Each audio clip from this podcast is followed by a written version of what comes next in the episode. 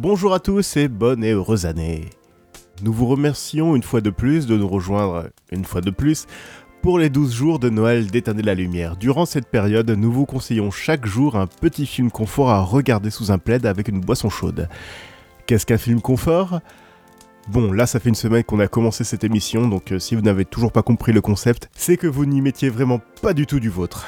Bref, aujourd'hui je vous parle de Hook. Peter Banning est un avocat d'affaires dans un film pour enfants des années 90. C'est-à-dire qu'il n'a pas du tout du temps à passer avec sa famille. Une nuit, ses enfants se font enlever par un homme qui déteste Peter. C'est alors qu'il apprend la vérité. Peter Banning est en réalité Peter Pan. Bien qu'il refuse d'y croire, la fée Clochette apparaît de nulle part et l'emmène de force au pays imaginaire afin de sauver son fils et sa fille et vaincre le capitaine Crochet une bonne fois pour toutes.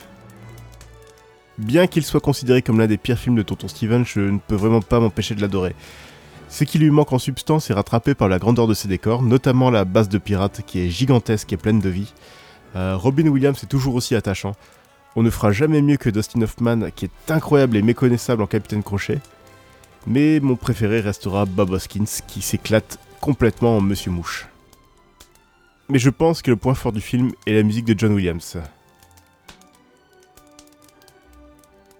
Écrite à la base comme une comédie musicale dans les années 80, il n'en reste que les versions instrumentales depuis le remaniement du scénario en long métrage. On ressent la passion, on ressent la magie, et pour moi ce score fait partie des meilleures compositions de Monsieur Williams.